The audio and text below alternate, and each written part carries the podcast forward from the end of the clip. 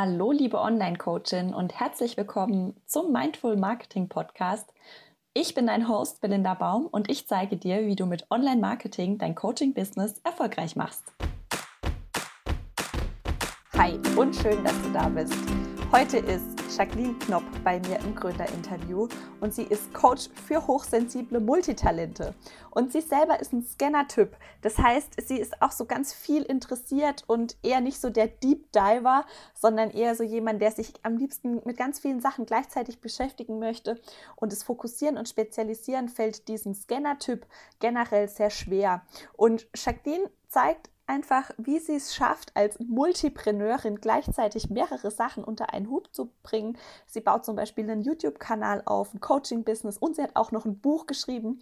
Und wenn du auch ein Scanner-Typ bist oder wenn du hochsensibel bist, dann kannst du aus diesem Interview hoffentlich ganz viel für dich mitnehmen. Jacqueline teilt auch, wie sie sich organisiert und wie sie es schafft, tatsächlich sich zu fokussieren, auch wenn ihr das manchmal schwerfällt. Ich wünsche jetzt ganz viel Spaß mit dem Gespräch mit Jacqueline und ja, hoffe, dass du ganz viel für dich mitnehmen kannst. Hi und schön, dass du da bist im Podcast Mindful Marketing für Online-Coaches.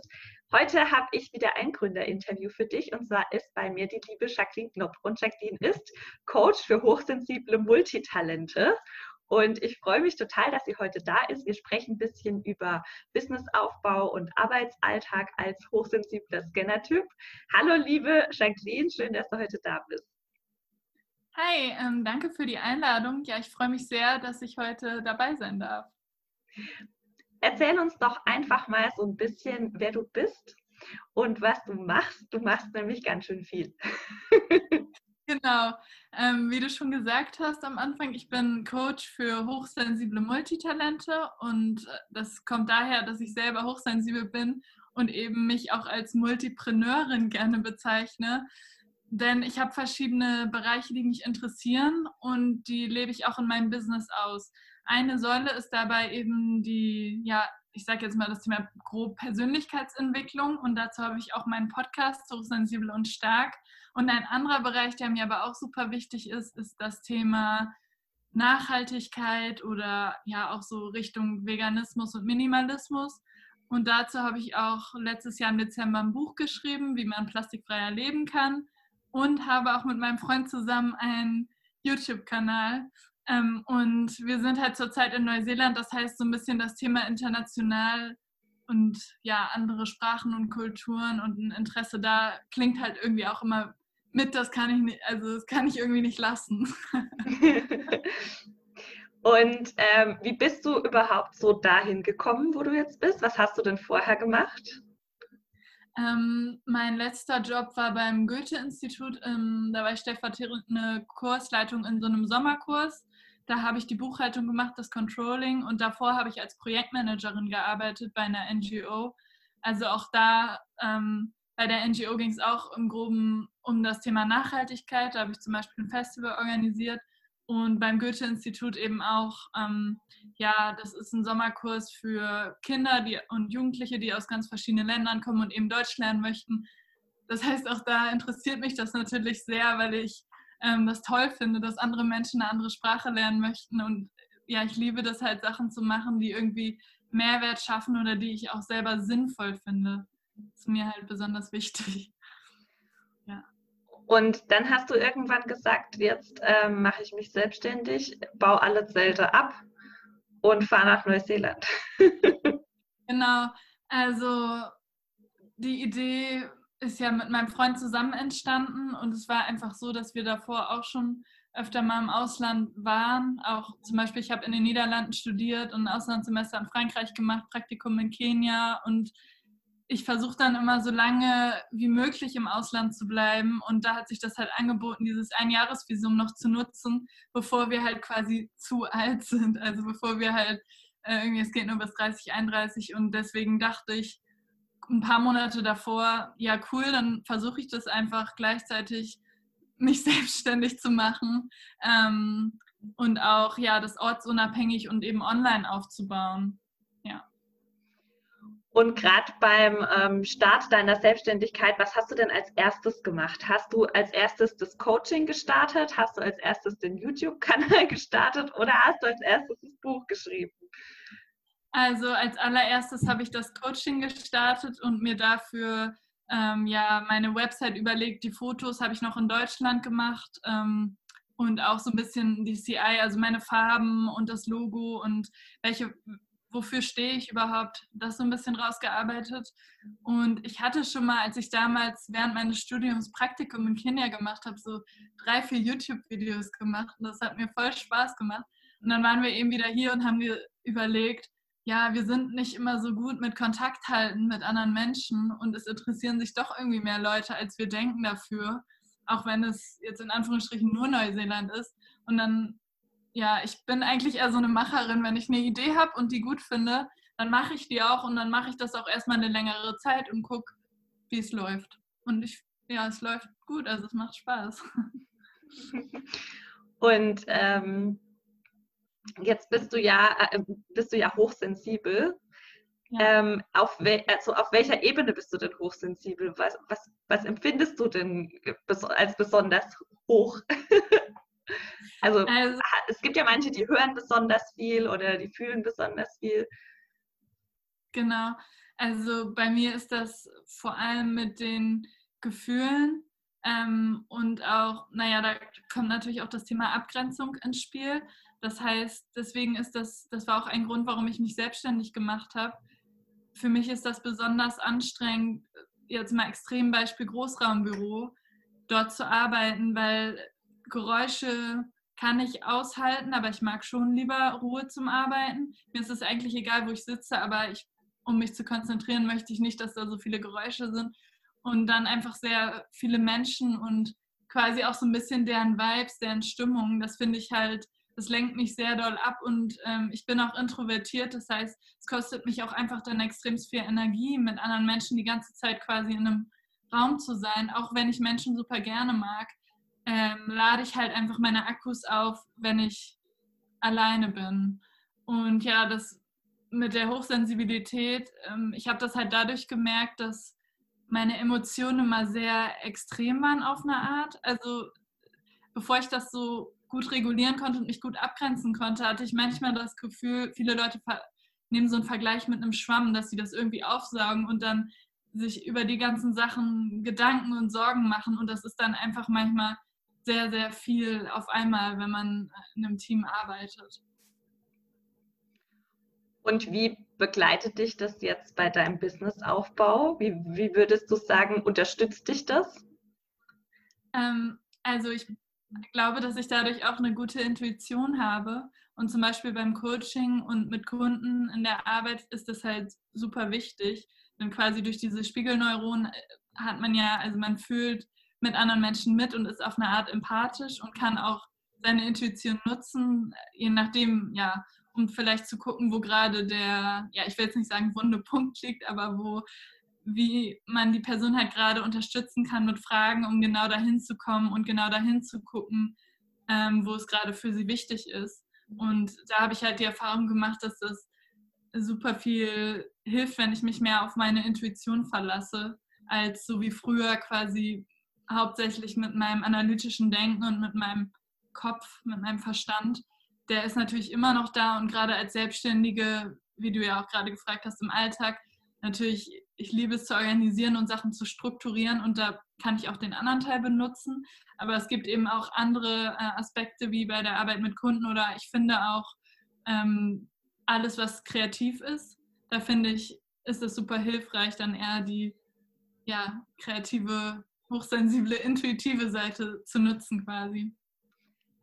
Was würdest du denn sagen, machst du jetzt als hochsensible Unternehmerin anders als jemand, der vielleicht nicht hochsensibel ist?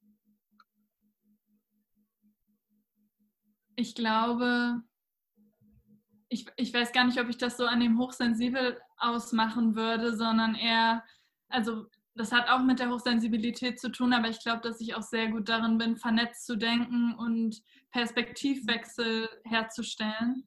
Und da hilft eben auch die Empathie. Und ich glaube, dass ja nicht jeder Online-Unternehmer ähm, so vorgeht, quasi. Du hast vorhin gesagt, das Erste, was du gemacht hast, war deine Website ähm, zu bauen für dein Coaching-Business.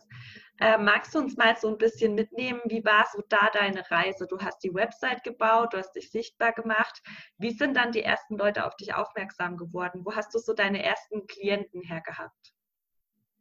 Also ich habe am Anfang eher darauf gesetzt, mein Netzwerk zu nutzen, weil ich noch in Deutschland war. Und da hatte ich mir schon ein größeres Netzwerk aufgebaut.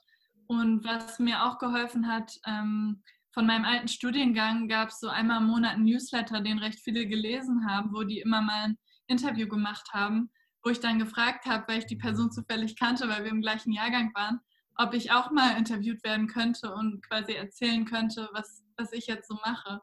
Und äh, ich finde es da einfach hilfreich, ähm, wie du auch sagst, sichtbar zu werden und keine Scheu zu haben, seine Kontakte auch zu nutzen. Und wenn die am Anfang nur offline sind, dann ist es eben so. Aber jetzt mit der Zeit ähm, versuche ich auch ganz gezielt äh, online mehr Kontakte aufzubauen, irgendwie Facebook-Gruppen oder auch durch meinen Podcast, da habe ich jetzt auch quasi mit Absicht Menschen interviewt, nicht nur weil ich das spannend finde, sondern weil ich auch denke, dass das nochmal irgendwie im Vor- und Nachgespräch einen anderen Kontakt herstellt und man sich eben auch oft austauscht. Also das finde ich ja so durch Netzwerke, finde ich, bekommt man eigentlich die meisten, die meiste Sichtbarkeit und die meisten Kundenanfragen. Ähm, und manchmal kommt das auch, finde ich, ganz unverhofft. Wenn man das dann auf Facebook, auf seinem privaten Profil oder so teilt, meldet sich auf einmal jemand. Ich habe mal als Schülerin gearbeitet und da eine Ausbildung gemacht und da hat sich dann eine von vor fünf oder sechs Jahren ähm, gemeldet. Also ganz unterschiedlich.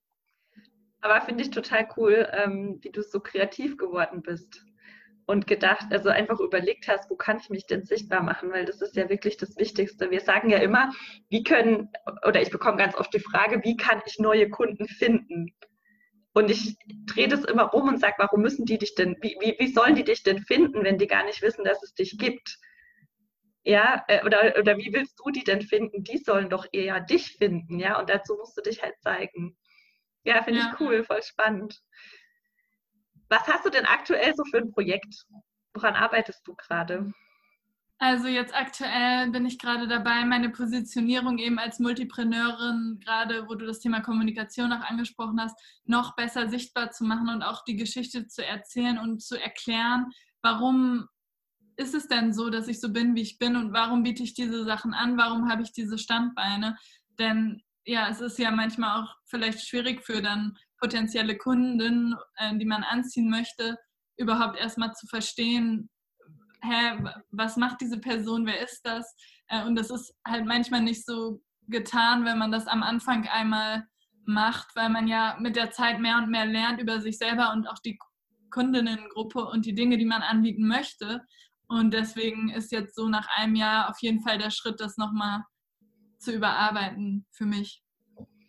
Und du ähm, hast ja tatsächlich viele Standbeine ne, mit, deinen, äh, mit deinen Projekten. Ähm, was würdest du jemand jetzt als Tipp mitgeben, der auch so ein Scanner-Typ ist und gern mehrere Sachen machen möchte und ähm, da nicht weiß so richtig, wie er das jetzt unter einen Hut bringen soll? Ich glaube, wenn man ähm, so ein bisschen sein ganzes Leben anguckt und den Lebenslauf und was man schon alles gemacht hat, also was für Projekte, egal ob privat oder beruflich, ähm, oder auch Sachen, auf die man immer angesprochen wird, dann sieht man schon, dass sich mehr oder weniger auch als Scannerin, die neugierig sind und gerne neue Projekte anfangen, viele Dinge immer wieder durchziehen. Zum Beispiel ähm, das mit der Kreativität, das war ja schon bei mir quasi schon immer so oder Menschen haben das schon früher zu mir gesagt oder auch mit dem Organisieren. Das habe ich irgendwie das erste Mal gemacht, als ich noch in der Schule war und ehrenamtlich so ein großes Handballturnier organisiert habe, einfach nur, weil ich da Lust zu hatte. Also das zeigt sich ja oft, wenn man mal ganz genau guckt, schon früher und dann ist es halt einfach gut, finde ich, diese roten Fäden zu finden. Ähm, und da kann man dann auch die Sachen quasi alle zuordnen, auch wenn das auf den ersten Blick vielleicht nicht sichtbar ist. Ich glaube, wenn man sich mehr mit sich selber beschäftigt, dann sieht man schon, ähm, was so das Warum dahinter ist und was auch die Themen sind, die eben immer wiederkehren. Hattest du in der, in der ganzen Zeit, in der du das jetzt gemacht hast, auch mal so einen Moment, wo du gedacht hast, es ist mir zu viel? Ja, auf jeden Fall. Also ich, ich glaube auch, dass das ganz normal ist, wenn man sich selbstständig macht, dass man manchmal so einen Moment der Überforderung fühlt, ähm, weil es manchmal einfach sehr, sehr viel ist. Normalerweise in einem Unternehmen ist jemand ja, sag mal, an vorderster Front der CEO, dann gibt es jemanden, der alles managt, dann gibt es jemanden, der Social Media macht, dann gibt es jemanden als Pressesprecherin, dann, also es gibt jemanden für alles und auf einmal bist du halt selbstständig und denkst dir halt, wo soll ich anfangen? Ich muss ja jetzt irgendwie alles bespielen, ich muss ja jetzt alles machen. Und oh nein, ich habe noch keinen Blogpost diese Woche geschrieben, aber ja, mein Podcast. Ah ja, also so, ne? Und ähm, auch, wie du auch gefragt hast, womit habe ich angefangen? Das ist ja auch, man weiß gar nicht so genau, ähm, womit man anfangen soll. Man muss da erstmal auch reinwachsen. Und ich finde, ähm, was das vor allem auch mit einem macht, ist, dass man extrem viel lernt. Also ich weiß nicht, ob ich davor, als ich angestellt war, mich so intensiv mit Sachen auseinandergesetzt habe und neue Sachen gelernt habe, ob jetzt zum Beispiel durch so coole Sachen wie dein Podcast oder ich mache auch gerne ähm, bei Skillshare so Online-Kurse oder was es nicht alles gibt. Ähm, das ist auch eine Sache, die einen halt manchmal überfordert, dass man die Skills vielleicht noch nicht perfekt drauf hat. Ähm, ja, und dann halt auch einfach mit den ganzen Aufgaben und vielleicht auch mit der Struktur. Also das ist bei mir nicht unbedingt der Fall, aber ich weiß, dass viele andere Leute oder Freunde auch von mir manchmal nicht wissen, wo ihnen der Kopf steht und ähm, was sie jetzt zuerst machen sollen. Wie, ja, kenne ich. Wie äh, fokussierst du dich denn im Arbeitsalltag? Wie, struktur also, wie ähm, strukturierst du dich? Wie bitte? Wie strukturierst du dich? Ja, also du hast ja auch schon gefragt, wie ich das als hochsensible Person mache.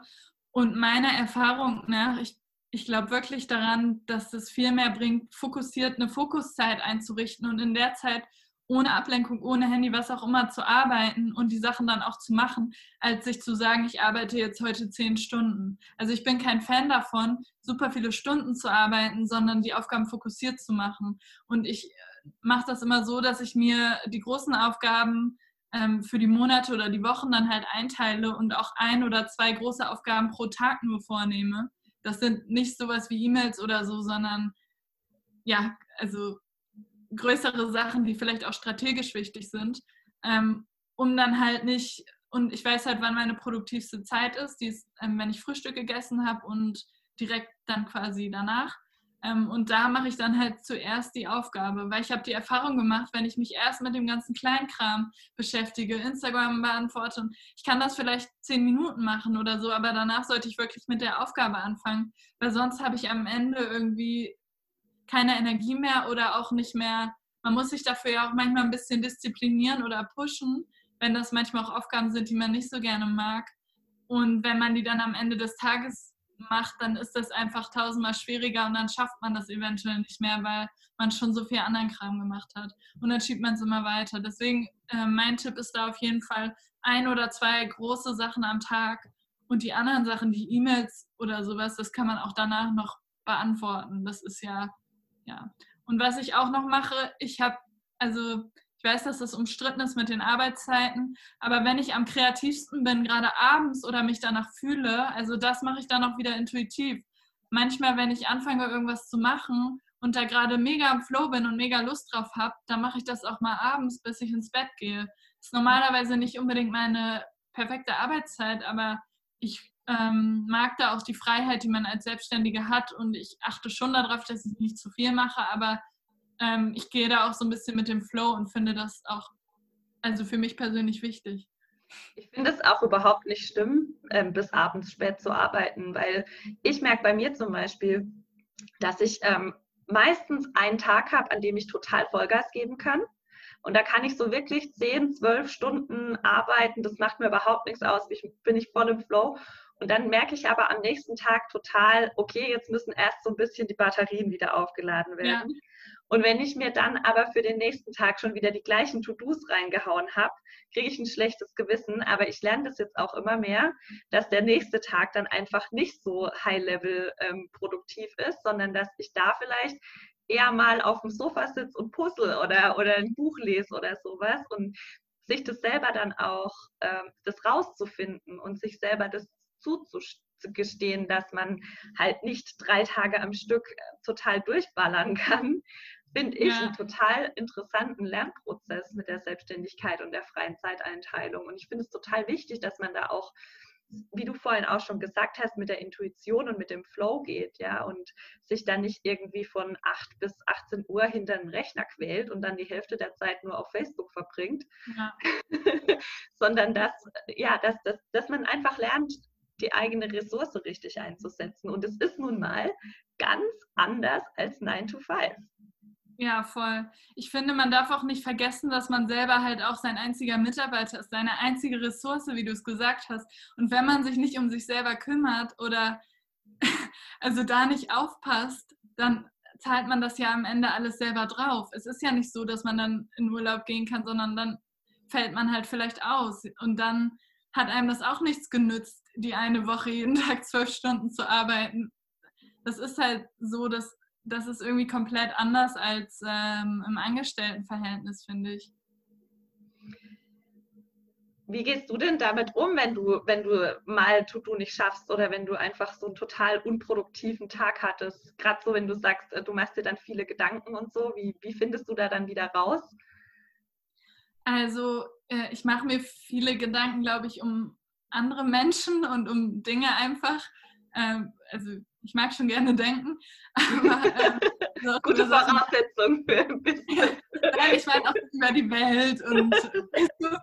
ähm, aber ähm, also ich finde halt, es ist wichtig zu sehen, dass man selber nicht seine Produktivität ist oder also dass man einen Selbstwert hat für sich an sich als Mensch, dass man wertvoll ist, so wie man ist. Und das ist unabhängig davon, ob ich gerade krank bin, auf dem Sofa liege, ob ich heute mega reingehauen habe und mich richtig cool fühle, weil ich so viele To-Dos abgearbeitet habe oder was auch immer, sondern ähm, ja, und das ist eben auch eine Mindset-Sache, finde ich.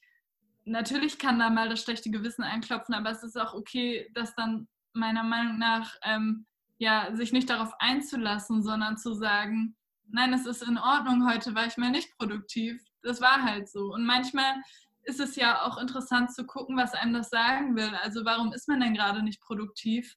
Ist man noch nicht auf dem richtigen Weg? Oder äh, hat man sich das Projekt in zu große Happen eingeteilt? Sind die noch nicht klein genug? Oder ist es nicht ganz genau das, was dem Herzen entspricht? Also ich finde, manchmal äh, ist man auch unproduktiv oder hat man sich zu viel vorgenommen. Ähm, aus Gründen, ehrlich gesagt. Und das lohnt sich auch, finde ich, manchmal dahin zu schauen ähm, und zu gucken, wie man das eben ändern kann. Ob das jetzt die Struktur ist oder, oder die Aufgaben an sich. Also auch viel selber zu reflektieren. Auch nochmal ja. zu schauen, was, was habe ich gerade überhaupt für Aufgaben? Führen die mich zu meinem Ziel? Äh, ist es das Ziel, das ich mir vorgenommen habe? Oder arbeite ich gerade irgendwie an meinem Ziel vorbei und beschäftige mich mit Sachen, die gerade gar keine Priorität haben? Ja. Hast du denn schon mal in dem äh, Jahr, wo du sagst, dass du jetzt selbstständig bist, hattest du in dem Jahr schon mal äh, so einen Punkt, an dem du gesagt hast, oh shit, warum habe ich das nur gemacht? Ähm, also nicht, dass ich die Selbstständigkeit bereut habe, aber ich hatte mal eine Zeit, wo ich irgendwie ganz doll das Thema Existenzängste hatte ja. oder wo das hochgekommen ist. Aber ich glaube auch da, dass das so Richtung Thema Money Mindset und so dass da Coaching super doll hilft und ähm, dass man daran arbeiten kann. Das ist einfach ein Mindset-Problem, das ist kein reales Problem. Denn ich habe mich dann auch irgendwann immer gefragt, äh, erstmal, warum ich das mache, also für die Freiheit. Aber ich habe mich auch eben gefragt, wie fühle ich mich denn, wenn ich so und so viel auf dem Konto habe? Wie fühle ich mich denn, wenn ich das Doppelte auf dem Konto habe? Und dann habe ich festgestellt, das Gefühl bleibt das gleiche. Das heißt, das ist eigentlich, wenn man Existenzangst hat oder Geldangst oder was auch immer, ist das eigentlich ein Gefühl und hat nicht so viel mit den Fakten oder der Realität zu tun. Und wie, bei wie viel Geld oder bei welchen Einnahmen und Ausgaben sich jemand wohlfühlt und sicher fühlt, das liegt an der Person und ist super individuell, aber das kann man eben auch meiner Erfahrung nach verändern. Und jetzt, wo halt Corona kam, fand ich das super interessant, weil ich weiß, dass es super viele Leute dann in die Richtung getriggert hat, weil die halt in Kurzarbeit gegangen sind oder was man mitbekommen hat. Und da war ich eigentlich recht froh, dass ich das Gefühl schon davor hatte, weil wir hatten halt eine Zeit, wo wir mehr gereist sind und dadurch konnte ich einfach nicht so viel machen, weil ich nicht so viel Internet hatte. Und ähm, ja, ja, da habe ich mich halt sehr doll mit dem, ja, mit diesem Thema Existenzängste auseinandergesetzt. Und ich glaube, das ist auch was, was ähm, jeder, der sich selbstständig macht, kennt. Es geht, glaube ich, auch in die Richtung Scheitern, gerade in Deutschland. Und ähm, ja, ich finde den Spruch dann eigentlich immer ganz nett, you either win or you learn. Und es ist einfach so in der Selbstständigkeit. Man, man darf auch nicht zu hohe Ansprüche haben, finde ich, sondern man darf sich auch mal ausprobieren und es darf auch mal was nicht klappen. Das ist vollkommen in Ordnung. Ich finde es auch ganz wichtig, sich gerade so mit diesem, äh, ich nenne es immer Mindfuck, auseinanderzusetzen. Den kennst du ja mit Sicherheit auch. ähm, und dann einfach auch zu wissen, okay, äh, ich weiß genau, dieses eine Thema, das triggert brutal mein, mein Mindset. Ich weiß genau, wenn ich darüber jetzt was lese oder wenn ich dazu jetzt was anschaue, dann geht bei mir danach ein totaler Film ab. Und wenn ich das vorher schon weiß, dann kann ich ja einfach sagen, okay, Film, lauf halt ab, geh durch und wenn du weg bist, dann ist wieder alles gut so. Ich glaube, das ist auch das, was du mit, den, mit dem Gefühl von Existenzangst meinst. Ne? Ja. Das ist einfach was ganz Normales, was irgendwann hochkommt, wenn man halt auf einmal denkt, shit, jetzt bin ich wirklich komplett für mich selber verantwortlich und dann kommt quasi der ganze alte Schmodder hoch, der noch so in einem festsitzt und dann auch zu sagen, hey, ich weiß einfach, dass das jetzt kommt und ich lasse es einfach durchlaufen und sehe es einfach als Energiedurchfluss oder so irgendwas an und wenn der weg ist, dann kann es mir wieder gut gehen. Ja, ich finde, das ist auch manchmal wie so eine Geschichte, die wir uns erzählen. Weil es ist ja manchmal nicht die Realität, es sind unsere Ansichten oder Dinge, die wieder ablaufen, die wir wie wir jetzt gerade was aus der Vergangenheit sehen oder auf die aktuelle Situation sehen. Und in dem Moment, wo man eben bemerkt, dass das nicht unbedingt die Wahrheit ist, sondern eine Sache, die man sich gerade in seinem Kopf erzählt, kann man vielleicht schon so ein bisschen Abstand gewinnen. Und was man auch versuchen kann, ist dieser Sache oder dann sagt man, ach, wieder Geschichte XY, der Sache einfach mal versuchen zuzulächeln und dann ist man schon wieder da so ein bisschen mehr raus, finde ich. Und ich finde auch jedes Mal, wenn, wenn sowas wieder passiert, hat man auch irgendwie die Chance, das ein bisschen zu bearbeiten und auf eine Art ein bisschen mehr loszulassen. Und wenn es dann wiederkommt, ein bisschen, also sagen wir mal, mein Thema Existenzangst kommt dann wieder durch Corona, aber viel kleiner und auf eine andere Art, dann weiß ich schon wieder viel besser, wie ich damit umgehen kann. Und so wird es ja jedes Mal besser. Und ähm, ja, man lernt sich halt selber besser kennen und es geht einem dann auch einfach besser, weil man braucht sich ja nicht schlecht fühlen über Dinge, die nicht unbedingt wahr sind, sondern die man halt denkt. Also ja, und vor allem das Gefühl, das hast du ja eine halbe Stunde oder so. Und in dieser halben Stunde, in der du dir Gedanken machst, verändert sich ja nichts. Genauso gut kann das Gefühl auch fünf Minuten dauern, da ändert sich dann auch nichts dann mache ich doch lieber im Rest der Zeit was dagegen, als mir die ganze Zeit oder was dafür, als die ganze Zeit ähm, Angst zu haben. In der ja, Zeit genau. der Angst passiert ja nichts. Genau. Gibt es eine Sache, wo du sagst, wenn ich die nicht verstanden hätte, dann würde ich heute nicht da stehen, wo ich jetzt stehe? Ich glaube, es gibt ein paar Sachen, aber eine wichtige Sache, ähm, die klingt so banal, aber ich finde es wichtig zu verstehen, dass irgendwie jeder, selbst irgendein Kanal, den man auf YouTube guckt, der eine Million Abonnenten hat, der hatte mal null. Und die meisten Leute machen das für Jahre. Ich sag mal fünf bis acht Jahre. Und es ist einfach wichtig zu verstehen, dass jeder mal anfängt und sich auch irgendwie selber finden muss. Und ähm, ja, ich, also ich muss ehrlich sagen, bevor ich selbstständig war, dachte ich so in anderen Zeitrahmen. Also ich dachte, ja, eine Website machen dauert wahrscheinlich so eine Woche. Also man denkt so, wie viel das dauert, das wirklich zu machen. Aber die Prozesse sind ja ganz andere. Das erstmal auszuarbeiten dauert ja viel länger. Also ähm, was der Inhalt quasi ist. Ähm, und deswegen, ja, für, also für mich war das wichtig zu verstehen, dass alle irgendwie auf dem Weg sind und dass das auch einfach immer wieder ein Prozess ist, wo man gegensteuert oder neue Sachen lernt und Sachen anpasst und dass das auch vollkommen in Ordnung ist und dass man eben nicht aufwacht und auf einmal hat man eine Million Follower auf Instagram. So ist das nicht und das ist auch vollkommen in Ordnung. Ich finde es auch immer besser, wenn man mit solchen Sachen mitwächst. Ich glaube, man ja. Kommt glaube, man kommt gar nicht damit klar, wenn man von heute auf morgen 1000 äh, Instagram-Follower hat, weil die dann auch anfangen, Fragen zu stellen. Und ich sehe es ja, ich habe, äh, ich glaube, 580 oder sowas. Und das reicht mir schon völlig, weil ähm, ich ohne, also ich habe ja jetzt mittlerweile auch eine Assistenz und sowas, aber wenn man das alles am Anfang alleine macht, dann weiß man ja, also dann kommt man ja überhaupt nicht mehr klar mit den, mit den Fragen auch, die man da kriegt. Man möchte ja die Community aufbauen. Und ich glaube, man kann das einfach gar nicht handeln. Ich finde es viel schöner, wenn der Account so mit einem langsam mitwächst. Und was ich einfach auch festgestellt habe, und da stimmst du mir ja auch zu wahrscheinlich, dass diese Followerzahl überhaupt nichts mit meinen Kundenzahlen zu tun hat. Das ist ja auch noch so ein Trugschluss, der da immer, ich brauche 5000 Follower, erst dann verkaufe ich was. Das ist totaler Quatsch. Ja.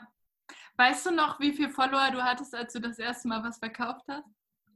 Ja, ich, ähm, ich habe ja gestartet 2019 im Mai mit der 20 Tage Content Challenge. Und da habe ich jeden Tag äh, ein Video, ein Live-Video gemacht auf Facebook und habe nach, ich glaube, drei oder vier Live-Sessions habe ich das erste Mal ähm, so ein Erstgespräch angeboten.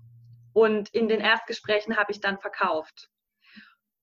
Und da hatte ich, glaube ich, in der, also in der Facebook-Gruppe hatte ich vielleicht 50 Mitglieder. Auf Instagram hatte ich vielleicht auch 50, weil da habe ich die Challenge nicht mal gespielt. Also ich hatte, mich hat eigentlich niemand gekannt. aber ähm, mich hat eigentlich niemand gekannt, aber das ging relativ schnell. Weil ich glaube halt, wenn du guten Content lieferst und einen Expertenstatus einfach dir aufbaust, dann ist es egal, wer dir folgt, wie viele dir folgen. Die, die dich, die, die dich gut finden, die finden dich schon so. Ja, genau. Ja. Glaube ich auch. ja, vielen Dank, liebe Jacqueline. Das war ein sehr schönes Gespräch. Äh, ich wünsche dir noch ganz viel Spaß in Neuseeland. Ich glaube, da hält sich's gut aus während Corona. ja, danke. Ja, also sehr gerne. Danke, dass ich heute zu Gast sein durfte ja, hat mich total gefreut und ich wünsche dir noch eine super gute Zeit und alles, alles Gute. Danke. Das war das Podcast Gründerinterview mit Jacqueline Knopp. Ich hoffe, dir hat es gut gefallen. Wenn du wissen möchtest, was Jacqueline alles macht, dann schau hier gerne mal in die Show Notes. Ich habe alles von ihr verlinkt, was es gibt: den YouTube-Kanal, das Buch, ihren Podcast, ihre Website, ihren Instagram-Account. Du kannst ihr auf allen möglichen Wegen folgen. Ich freue mich total, dass sie heute da war und sich die Zeit genommen hat. Und ja, ich wünsche dir jetzt noch eine wunderschöne Woche. Wenn dir der Podcast gefallen hat, gib mir gerne Bewertung bei iTunes, komm in meine Facebook-Gruppe oder folg mir auch auf Instagram. Lass es dir richtig gut gehen und wir hören uns nächsten Montag wieder. Bis dahin, tschüss!